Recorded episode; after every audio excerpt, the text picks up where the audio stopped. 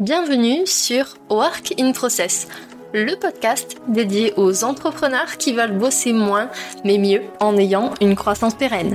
Alors, si vous voulez allier croissance et sérénité, performance et flexibilité, abonnez-vous. Ce podcast va devenir votre outil préféré. Je suis Marine Barré, business designer. Ma passion Décortiquer vos problèmes et vous proposer des solutions innovantes et performantes. Bienvenue dans l'aventure. Bonjour à tous et bienvenue dans un nouvel épisode de Work in Process. La semaine dernière, vous avez assisté au premier battle du podcast entre la délégation et l'automatisation.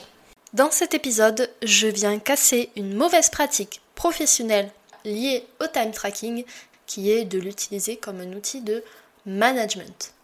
Pour les retardataires, le time tracking, c'est la façon de mesurer le temps passé sur une tâche pour en calculer sa rentabilité. Vous êtes quelques-uns à m'avoir fait des retours de mauvaises expériences par rapport au time tracking. D'ailleurs, j'en profite pour vous remercier de votre écoute et surtout des conversations qui découlent de ces épisodes. Certains d'entre vous ont eu affaire à un client ou un manager qui leur demandait des comptes sur leur travail et notamment sur le temps qu'ils y passaient. Chez eux, ça a créé de la frustration, voire parfois du ressentiment. Et c'est tout à fait normal. Il faut savoir que le temps et l'argent, ce sont des données universelles, c'est-à-dire comprises par tous, et que pour un manager ou un client, c'est rassurant d'avoir un référentiel commun avec vous qu'il peut comprendre, qu'il peut mesurer et analyser pour savoir s'il a bien fait de travailler avec vous ou non. Le time tracking, ça a quand même pas mal d'avantages. Ça permet d'avoir une certaine transparence au niveau des process de travail. Ça permet aussi de responsabiliser les gens sur les tâches qu'ils effectuent puisqu'ils doivent mesurer le temps qu'ils y passent. Et côté décisionnaire, manager, ça permet une meilleure analyse, une meilleure compréhension de l'efficacité opérationnelle et de pouvoir bien faire le lien avec l'aspect financier. Et aujourd'hui, je suis là pour vous dire que le time tracking n'est absolument pas un outil de management. C'est une mauvaise pratique et il faut l'arrêter dès aujourd'hui. Le time tracking, c'est un outil très pratique qui va vous servir à analyser et prendre des décisions stratégiques sur la répartition de votre charge de travail ou celle de vos équipes et notamment pour savoir si vous devez supprimer ou automatiser des tâches. Alors pourquoi le time tracking n'est pas un outil de management? La première chose à savoir, c'est que le travail accompli ne correspond pas toujours au travail qui est planifié. Les tâches qui prennent le plus de temps ne sont pas forcément celles qui vont demander le plus d'efforts, de compétences ou qui apportent le plus de valeur à l'entreprise. Pour vous donner un exemple concret, passer deux heures à remplir un fichier Excel à la main n'apporte pas forcément autant de valeur que prendre 5 minutes, décrocher son téléphone et obtenir un rendez-vous avec votre futur client. La deuxième chose à savoir, c'est que pour un décisionnaire, un manager, c'est un outil qui est très utile, notamment quand on fait de la gestion de projet pour pouvoir suivre la répartition des différentes ressources de l'entreprise. Mais c'est aussi un outil qui est très contraignant,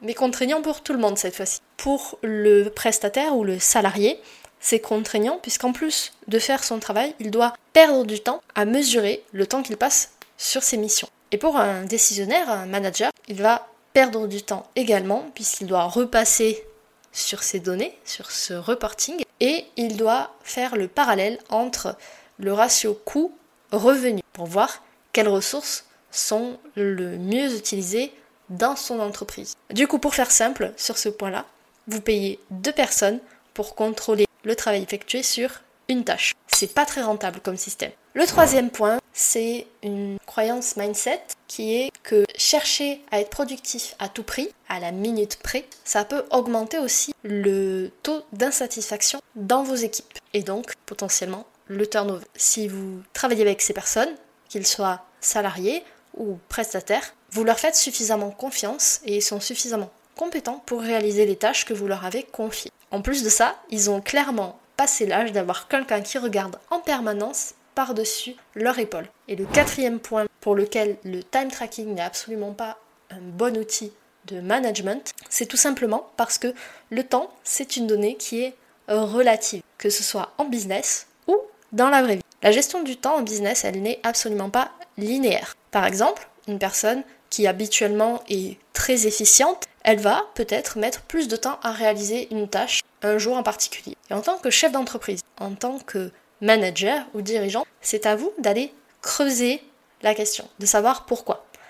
Alors attention, ne soyez pas trop intrusif, chacun a le droit de garder sa vie privée. Mais par contre, c'est intéressant d'en savoir plus sur l'état des personnes avec qui vous travaillez et surtout leur niveau de bien-être. Peut-être que cette personne traverse une difficulté dans sa vie personnelle, professionnelle, ou peut-être simplement que ce jour-là, elle a la grippe. Ça peut arriver. Amener de la bienveillance et de la compréhension. Voilà, cet épisode est terminé. On a vu aujourd'hui que le time tracking n'était pas du tout un outil de management, mais que c'était un super outil pour faire des analyses et réajuster ses stratégies pour plus de bien-être au travail pour tout le monde et pour une bonne croissance d'entreprise. On a vu que le travail accompli ne correspondait pas toujours au travail planifié. Certaines tâches vont prendre plus de temps et elles rapportent pas forcément beaucoup. On a vu que globalement, pour tout le monde, c'était un outil qui pouvait être à la fois utile et à la fois très contraignant. Du coup, je vous invite à bien réfléchir avant d'intégrer cette pratique dans votre entreprise. En troisième point, on a vu que chercher à être productif à tout prix, bah, finalement, c'était contre-productif. Et enfin, que le rapport au temps de chacun était totalement relatif.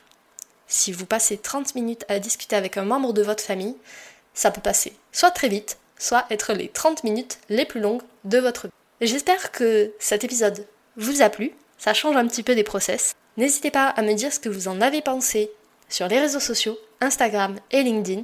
Je vous retrouve là-bas. Voilà, cet épisode est maintenant terminé. Merci pour votre écoute.